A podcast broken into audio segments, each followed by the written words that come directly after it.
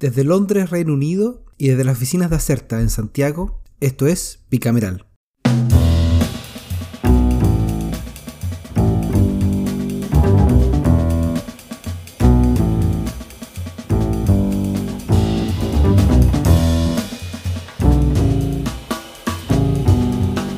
Como todas las semanas, hola y bienvenidos a Bicameral. Tengo una semana corta en la que el Congreso aprobó rápidamente, aunque no sin detractores, en su mayoría en el oficialismo, la renovación del estado de excepción constitucional por otros 90 días. Y si bien se despachó todo el día jueves, había incertidumbre en la moneda, pues de Chile Vamos se manifestaron en contra en caso de no adecuarse el plan paso a paso, algo que debiera confirmarse los próximos días según lo indicó el ministro de Salud, Enrique París.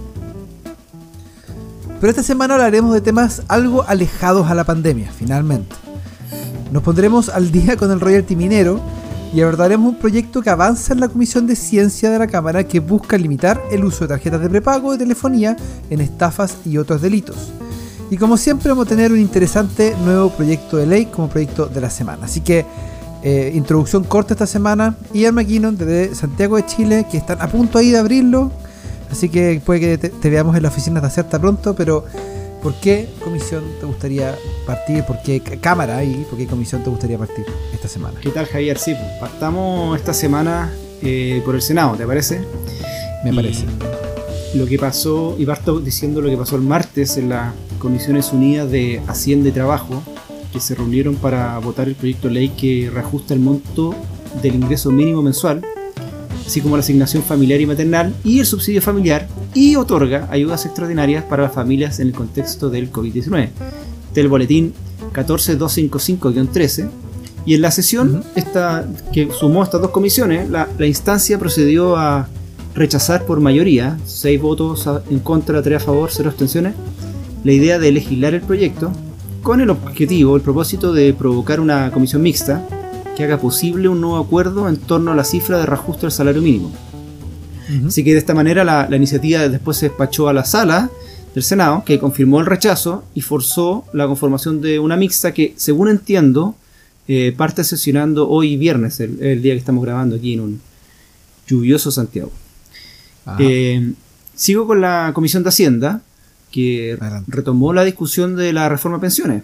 En, en su sesión del miércoles, la, instancia escuchó la exposición de Patricio Vaso, que propone eh, transitar a un régimen de pensiones de renta a plazo fijo con pensión solidaria de longevidad.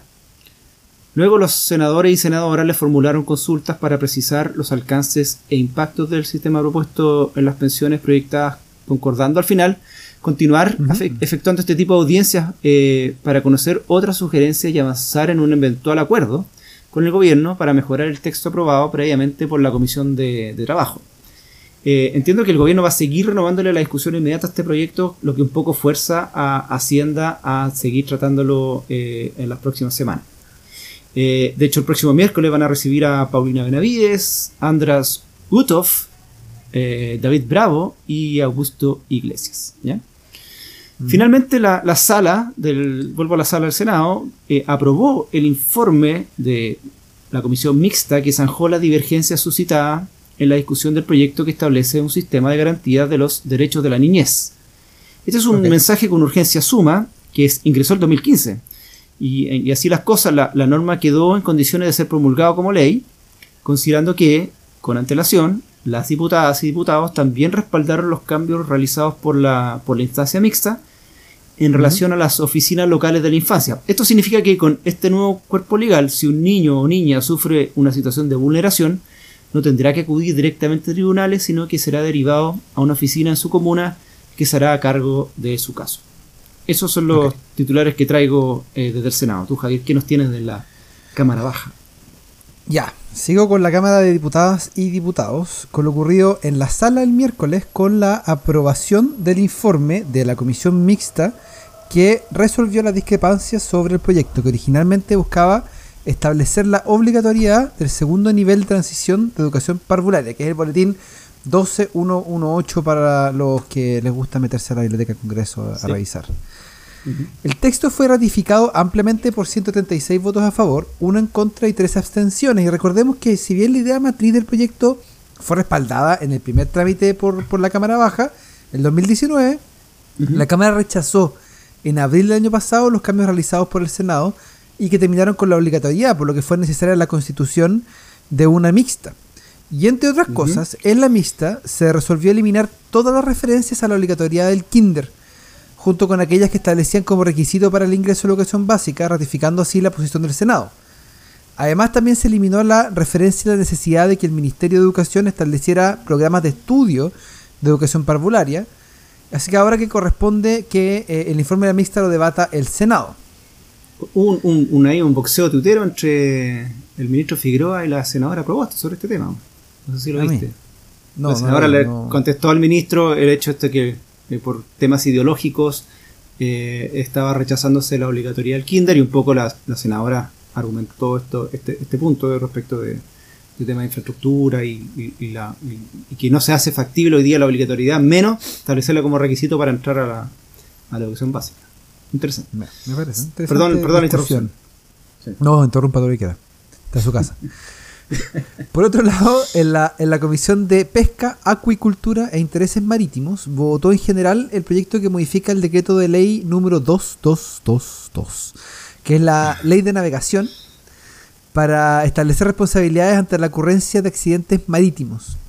Antes de que se votara y se aprobara unánimemente, se escuchó al subsecretario de Fuerzas Armadas, eh, Alfonso Vargas, que explicó las posibles modificaciones que trae el proyecto concluyendo en su reacción, en, la redacción que tiene hoy día, eh, que, esta reacción no, no, generará ninguna solución real ni cambios considerables, salvo casos muy excepcionales, además de que varias de las propuestas ya se encuentran incorporadas de alguna forma en distintas leyes. Ahora, ¿qué es lo que propone el proyecto? Que es lo importante. Eh, busca relevar la necesidad de proteger de una forma específica a las embarcaciones marinas, marítimas, especialmente las artesanales que navegan por aguas inferiores, garantizando tanto que existan medidas preventivas como asimismo que las embarcaciones de mayor tamaño no puedan quedar sin responsabilidad humana en su gobierno y conducción. Y por cierto, enfatizar la responsabilidad que le cabe solidariamente en caso de accidentes que eh, produzcan graves daños materiales y pérdida de vidas humanas a los armadores de las naves causantes de tales ah, hechos. Es como si Toyota se hiciera cargo de solidariamente un accidente de su un auto que. Claro, pues, si es que hubiera algún tipo de responsabilidad. Hay, hay, obviamente hay ciertos exámenes de responsabilidad. Em, finalmente, eh, les actualizo el estado de la reforma constitucional para proteger la integridad e indemnidad mental con relación al avance de las neurotecnologías. Entonces, lo hemos conversado en el pasado. Em, y es el boletín 13827-19 y se le conoce también como el proyecto de los neuroderechos. bueno, en la sesión del miércoles, la comisión procedió a escuchar eh, la opinión de dos académicos expertos en la materia, Abel Weinerman y Carlos Amunategui, quienes se expresaron a favor de cómo quedaría el texto si son aprobadas las indicaciones que se han presentado. Y de todas formas, eh, sugirieron perfeccionar las definiciones respecto a la actividad cerebral y la información proveniente de ella, pues hoy existe la posibilidad de recopilar información que no necesariamente se consigue por medio de la actividad neuronal, como dispositivos que se examinan en donde se coloca la atención de una persona. Entonces, el texto que agrega un nuevo inciso al artículo 19 de la Constitución te estaría quedando más o menos así, abro comillas. El desarrollo científico y tecnológico estará al servicio de las personas y deberá proteger su vida e integridad física y psíquica, inclusive la actividad cerebral e información proveniente de ello. La ley establecerá los requisitos y restricciones que permitan asegurar su debido resguardo, así como las condiciones para su utilización en las personas. Cierro comillas. Toma. Toma. Bueno, igual queda bonito, debo decirlo. Se lo voy a mandar a la Convención Constitucional a ver si, a ver si les gusta. igual queda, queda esperar nuevas indicaciones que podrían ingresar la próxima semana, o perdón, la próxima sesión, antes de votarse en general y partir con la discusión en particular. Así que eso es más o menos lo que ha ocurrido en la Cámara Baja, Ian. Eh, ¿qué, qué, temas partimos en detalle esta semana? A ver, cuéntame. Tú, tú ya lo adelantaste en la introducción. Esta semana traigo un proyecto de ley que está en primer trámite constitucional siendo revisado en general por la Comisión de Obras Públicas, Transportes y Telecomunicaciones de la Cámara. Eh, me refiero al boletín 12042-15, que modifica la Ley General de Telecomunicaciones en materia de individualización y registro de datos de los usuarios de servicio de telefonía en modalidad de prepago. Esta moción es de un grupo transversal de 10 diputados, desde Diego Chalper a Gonzalo Winter o, Araceli Araceli así de transversal. Chuta. que, tiene por objetivo establecer la obligación para los usuarios, de, usuarios perdón, de telefonía de prepago de proporcionar información que permita individualizarlos en un registro de actualización permanente. La razón, aportar una herramienta a la persecución e investigación de delitos como estafas u otros eh, delitos más complejos que suelen usar este tipo de modelo comercial. Es decir, el, chip que se compra en cualquier parte, eh, básicamente haciendo la transacción monetaria, sin ningún dato adicional que, se, te solicite. Y en ese sentido, los autores del proyecto eh, pretenden que la recolección de datos se realice de, la forma menos intrusiva posible para mantener la flexibilidad, que ha caracterizado este mercado, para lo cual propone que la recolección se realice durante la habilitación, activación o provisión, inicial del servicio. En complemento a esta obligación, la, la, moción dispone la posibilidad de que sean bloqueados los equipos y números asociados que no se hayan registrado en los plazos fijados por la ley o la propuesta de ley, y que propone que sean dos años, permitiendo siempre al usuario afectado solicitar la rehabilitación del servicio una vez realizada la, la, inscripción de los datos solicitados. ¿Y cuáles son los datos que se propone recolectar o lo que señala la moción? Eh, serían los mismos que son requeridos para los usuarios abonados, o sea, nombre, domicilio, root o número de pasaporte, así como algunos datos técnicos del terminal eh, o del dispositivo, y la SIM card en caso de que el equipo sea móvil.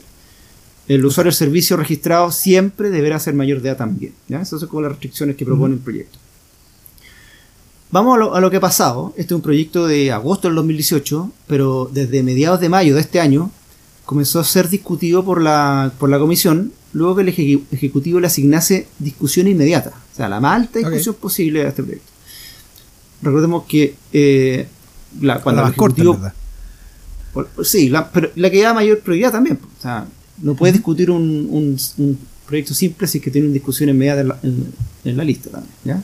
Claro. Eh, y cuando comenzó a discutirlo la comisión, dada esta, esta nueva urgencia, como que los miembros de la comisión quedaron algo confundidos, eh, algo así como exige una explicación de Condorito, porque las primeras intervenciones del Ejecutivo, representado por la subtele en ese momento por Pamela Guidi, era además bien de no apoyar el proyecto, eh, porque entre ah. otras razones la fórmula no resuelve el problema de los teléfonos IP, eh, cada vez más usados, además de la red social, ahora podemos llamar por varias plataformas.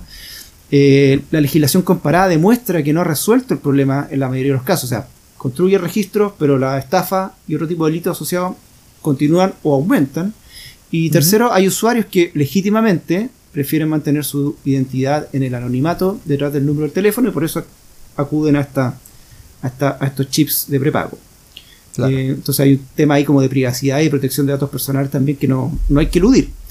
Y, es por eso que este tema debiera, según la Subtel en ese momento, sumarse a otro proyecto, el que está en el Senado, que es sobre el combate al crimen organizado, el, el boletín 13982.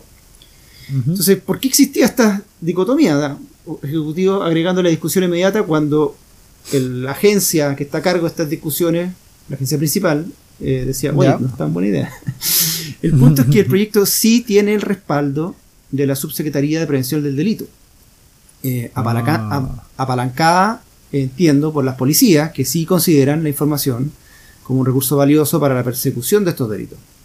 Y esta semana era, era precisamente el turno de Catherine Martorell, la subsecretaria, para formalizar la posición de la subsecretaría aunque también estuvo Francisco Moreno, el actor Sustel, que ya había ido la semana pasada un poco reconfirmando la posición original, digámoslo así, de, la Subsecretaría de Telecomunicaciones.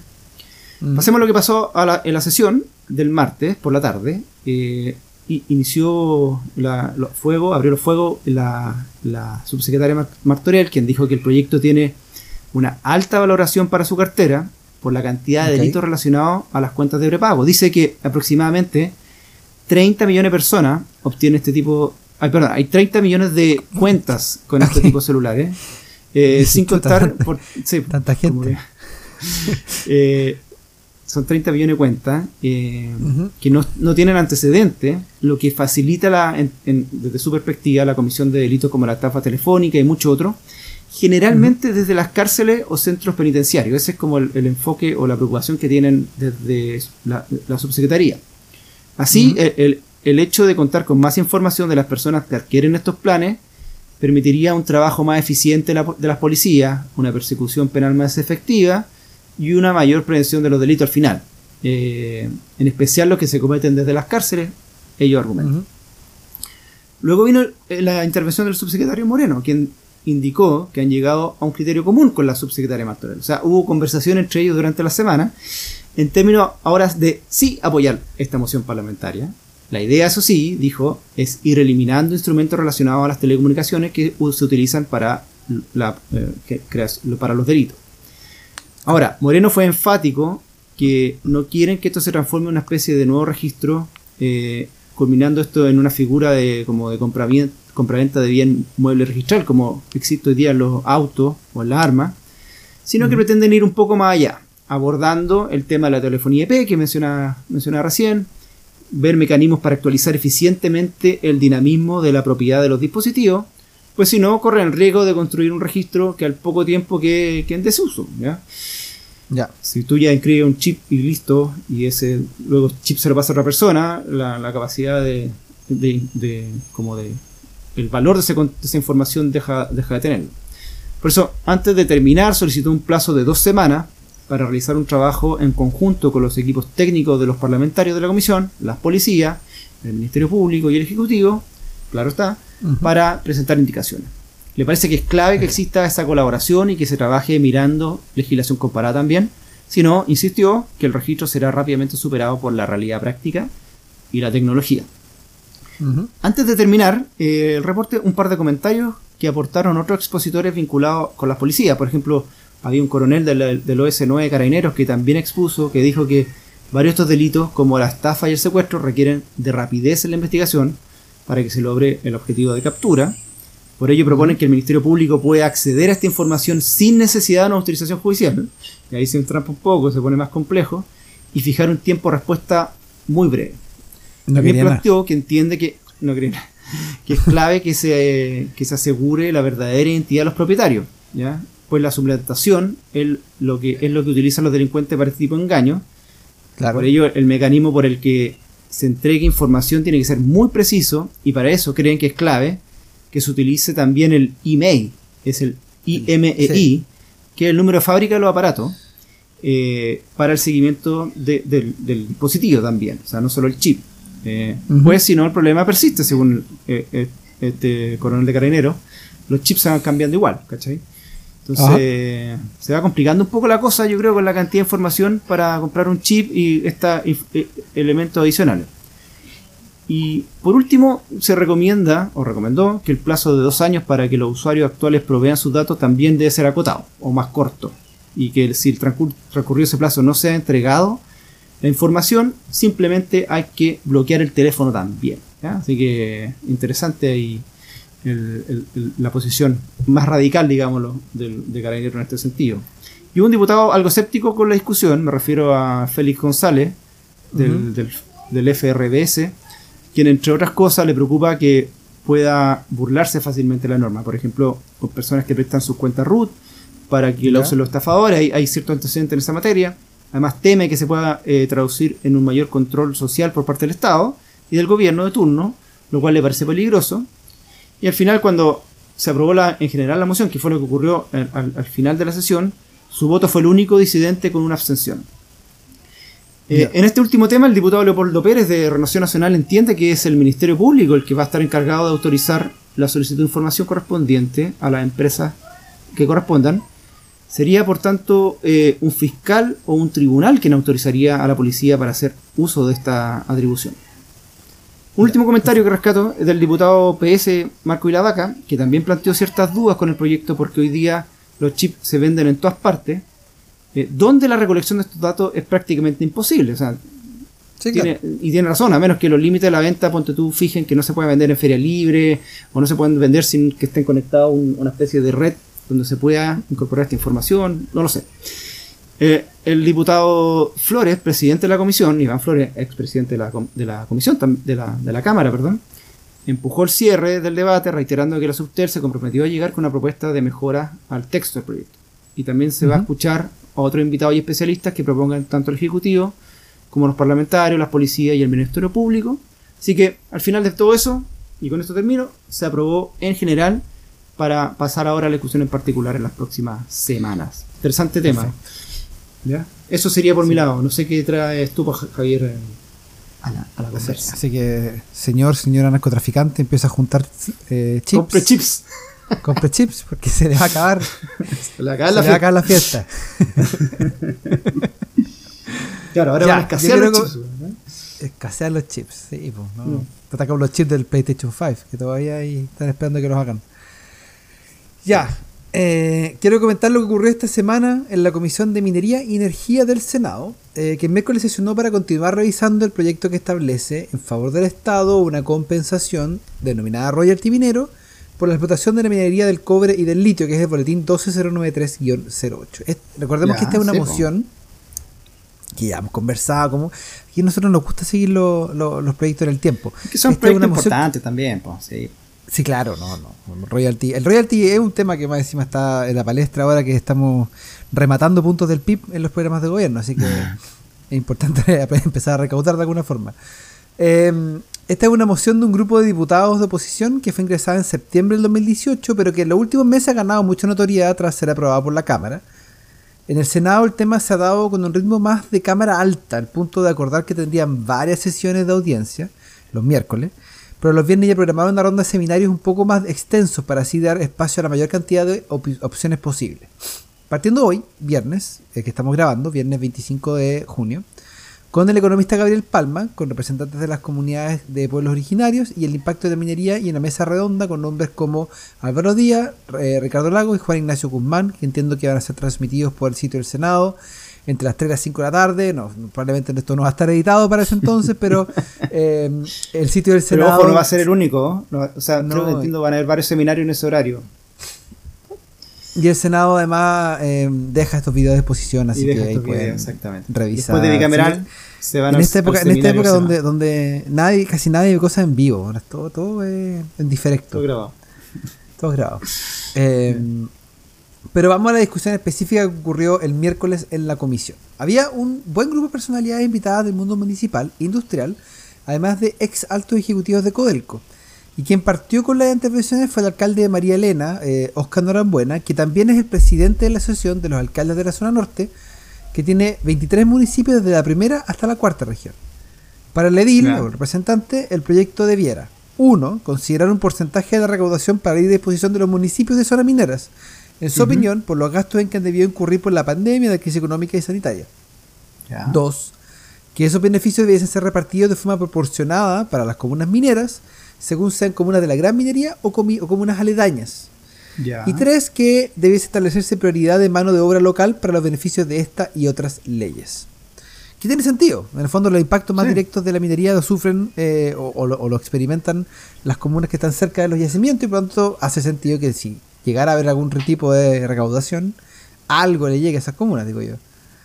Bueno, Norambuena no fue el único representante de intereses municipales en la sesión, pues también llegó eh, Miguel Moreno, subsecretario ejecutivo de la Asociación Chilena de Municipalidades, quien también planteó que son las comunas mineras las que ven tanto un daño ambiental severo como en sus vías de comunicación, y sin recibir mucho a cambio, incluyendo la poca contratación de mano de obra local. Este punto es interesante porque eh, se puede ver con el proyecto de royalty ya no solo se entiende por algunos actores como una herramienta recaudatoria pura, o sea, para que se crezcan las arcas fiscales, sino también algunos valoran la capa correctiva, en este caso frente a inequidades que podríamos definir como territoriales, como la que hablamos recién, eh, o donde la dinámica de la relación del Estado, las empresas mineras y las comunidades es una relación clave, cómo, cómo, cómo Sí. se coordinan entre estos distintos actores. Bueno, hecho este paréntesis, termino con las presentaciones diciendo que entre los industriales de Atacama también se mostraron de acuerdo con discutir el aporte regional que deja el desarrollo minero, pero pidieron diferenciar entre minerales, tamaño de la empresa y eh, eh, o si el proyecto se preocupa o no del medio ambiente. Este llamado a evitar la generalización también lo trajo la Asociación de Industriales de Antofagasta, que reúne a varias empresas mineras vinculadas a, a la industria minera, por cierto. Algo parecido fue lo presentado por Juan Ignacio Medel y Marcos Lima, que son ex ejecutivos de Codelco, en el sentido de que una fórmula general que no propicie incentivos podría llevarnos a una pérdida de competitividad frente a otros distritos mineros, como le llaman, que eh, como Perú, por ejemplo, otro, otro- Uy. otros pai- países que tienen yacimientos y, y potencial minero. Oye, ¿y algún comentario de los honorables senadores y senadoras presentes? Sí, claro, si no, no van solo a escuchar los, los y las honorables. Son buenos para preguntar, buenos para preguntar. Y buenos para buenos para para explicar sus posturas también. Para, molesto, sí. Bueno, eh, las, por ejemplo, la senadora Isabel Allende eh, cree que es clave ir desgranando las diferencias, considerando la especificidad de cada material, pero también de cada proyecto, en línea con lo que habían planteado algunos de los invitados. La senadora Yasna Proboste también apuntó que es importante recalcar el fomento al desarrollo de una economía verde, aunque también dijo que la comisión considera que es muy importante considerar prioritariamente a las comunidades y los territorios en esta discusión, volviendo un poco a la postura de los alcaldes que habíamos mencionado al principio. De hecho, la senadora dijo en un minuto que es grave que las comunidades no se sientan parte de la actividad, con las consecuencias sociales que ello tiene. Da como ejemplo lo que ocurrió con el dumping en Huachipato, donde la comunidad no quiso involucrarse en el problema por no sentirse parte de las faenas. Claro, es un tema importante. conflictos socioambientales, está, hay varios, hay varios. Podemos pasar un día entero hablando de conflictos socioambientales relacionados con mineras. Eh, y, directamente con las comunidades, porque la gente que vive en Santiago, salvo los que los que les molestan los camiones en el, camino a Farellones, la minería no les genera mucha mucha molestia. Exacto. Bueno, y la senadora no quedó ahí. Ella ve el royalty como un derecho que se le paga eh, que se paga que paga el propietario por un bien de explotación que paga se le paga al propietario de un bien por su explotación. En este caso el propietario obviamente del Estado y se le paga al Estado. Y por esa razón eh, cree que es porque que es vital que la ciudadanía también se sienta propietaria, sobre todo en comunas y regiones que se sienten afectadas y estancadas por una industria que no les aporta o que por lo menos según la senadora no les devuelve todo lo que deberían. O sea, como, como en resumen, parece que el ánimo de los integrantes de la comisión y los invitados es el de aprovechar la discusión para diseñar un, qué sé un instrumento que permita que la industria minera se siga desarrollando, pero de alguna forma hacer este diseño, este instrumento más integrador, algo así, ¿no? Bueno, sí, ese, es como el desafío y también la tensión que podría estar, eh, porque hay una pregunta que es cuánto tiempo político tiene un proyecto como este. Eh, recordemos que la Cámara en algún momento cuando estuvo álgida la discusión del royalty, em, el, bueno, el diputado Pablo está a cargo de la, de la comisión de minería, apuraron mucho el, el, proyecto para tratar de sacarlo rápido y ojalá sacarlo dentro de este gobierno, que eh, eh, abiertamente esa era la intención. Pero por otro lado está la pregunta técnica, o sea, cómo, cuánto tiempo se requiere realmente para poder llegar a un proyecto que cumpla con los estándares que le gustaría. Ahí, ahí, hay una tensión, porque no hay una fórmula eh, óptima, hay harto intereses políticos de lado y lado, o sea, hay algunos que prefieren demorarlo, otros que prefieren apurarlo, otros que eh, ocupan lo técnico como una excusa para poder demorarlo, otros que ocupan lo técnico porque realmente creen que el proyecto necesita mejora. Entonces, hay, hay harto que mm, separar del ruido del, del contenido y del, de la señal, como dicen. Es cierto que el Senado hay menor presión por tomar decisiones rápidas, pero tampoco van a querer estar todo el año revisando este tema, sobre todo porque es un tema que va se va a incluir en la, en la, en la discusión electoral. Y no olvidemos que eh, la, senadora Proboste es probablemente eh, una de las personas que está interesada en el ciclo electoral. Bueno, están todos interesados, todos los que andan a reelección, pero pero pero se ha, se ha hablado harto de su potencial candidato presidencial, así que puede ser quizá un tema que ella también quisiera apurar o no, no sé. Ahí tendrá que ver cómo el, el, el, el, cuidado de tu probablemente. Bueno, pero es que pero es que ayer, ayer ¿cuál fue la, la, cuña que dijo sobre que no le vengan a pedir primaria a los que no han ganado de junta de vecinos? una cosa, un comentario un poquito duro, complejo, pero bueno, espero que el, el tono vaya, vaya mejorando. Bueno, eh, este, esta este seminario, de seminario yo creo que funciona. Eh, se, se, puede tener una cantidad de voces que no se tendrían en las comisiones, donde el, el trabajo eh, es más lento y tanto no se come el espacio ahí, pero a la vez eh, se le da un espacio a esta conversación y los senadores tienen un insumo que pueden ocupar, senadores y senadoras, un insumo que pueden ocupar. Así que vamos a ver cómo va, cómo funciona, si es que efectivamente revisan las actas o los videos, qué sé yo, de estas sesiones mm. y les sirve de algo. Si no, también para la ciudadanía, a mí me gusta ese rol que hace el Senado como de extensión. Em, siempre han tenido como esa, esa idea de, abrir cierto espacio de discusión a la ciudadanía, así que me gusta, que siga. bueno, ese sería mi... algo parecido también. Sí. Sí, no, no, y, ha habido otros áreas. Bueno, recordemos que el Congreso del Futuro durante mucho tiempo al principio eh, fue patrocinado directamente por, por el Senado. O sea, eh, es verdad. Es un, es un, el Senado tiene una vocación eh, un poquito más como de extensión de educación que, la cámara. Eh, así que es interesante. Bueno, ese sería mi reporte. ¿Te parece, Ian, que pasemos al proyecto de la semana? Me parece muy oportuno, así que agradecería que despliegue la cortina de rigor. La vamos, voy a. La, la persiana. Voy a poner. Va la cortina. Este es el proyecto de la semana. Muchísimas gracias. Y vamos con el proyecto de la semana. Entonces, el, el comité de selección eh, A ver. arribó con una, con una buena terna esta semana. Habían otros, ¿ah? Eh, pero primero digo que la, la terna está por el, está difícil, sí. El boletín 14337, que reforma constitucional para garantizar el ejercicio del derecho a sufragio en modalidad remota o telemática a los electores que acrediten imposibilidad de desplazamiento por razones médicas. Es el primer eh, eh, finalista. Ta- También el 14334, que dicta normas para asegurar la inclusión laboral de personas trans en el sector público.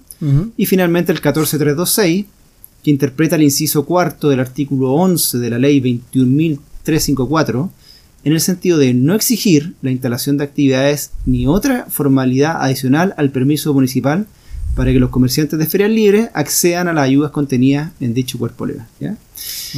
Y me voy a quedar con el, con el segundo de, lo- de los proyectos finalistas, que dicta normas para asegurar la inclusión laboral de personas trans. Esta es una moción de un grupo transversal de diputados y diputadas, Alejandro Bernales, Carol Cariola, Natalia Castillo, Daniela Chicardini, Tucapel Jiménez, pero también Vlado Milosevic, Eric Olivera, Víctor Torres, Pablo Vidal y Matías Walker. Eh, así que la moción plantea establecer acciones afirmativas para asegurar la inclusión laboral de las personas trans en el sector público. Ojo con este punto, pues A ver. los autores revisaron legislaciones comparadas y buscan adecuar un modelo parecido al uruguayo, que reserva un, porcentaje de puestos de trabajo. Así, proponen establecer que los órganos del Estado y sus empresas, o sea, las empresas públicas, habrá un deber de selección preferente de personas trans que cumplan con los requisitos establecidos para el cargo, por supuesto, hasta completar el 1% de la dotación total anual del personal contratado en la respectiva entidad. ¿ya? También para garantizar la inclusión de las personas trans una vez que ya han ingresado a la función del sector público, el proyecto encarga un reglamento eh, que determine las normas que aseguren su inclusión. Ya.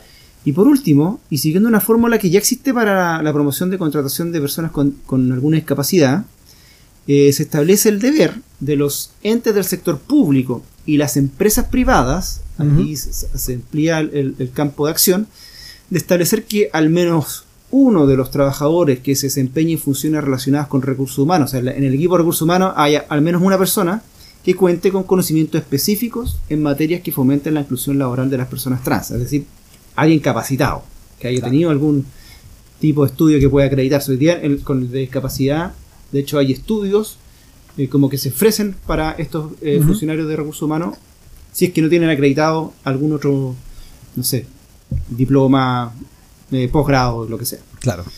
Así que lo encuentro muy interesante el proyecto. eh, va a la Comisión de Trabajo, donde Tucapel Jiménez, uno de los que, que autores, es presidente y sin urgencia, así que probablemente puede que haya algún tipo de, de noticia al futuro. Pero no sé si tú tienes eh, alguna experiencia comparada que, que aportar por allá, por el viejo continente, con este tipo de acciones afirmativas tan específicas.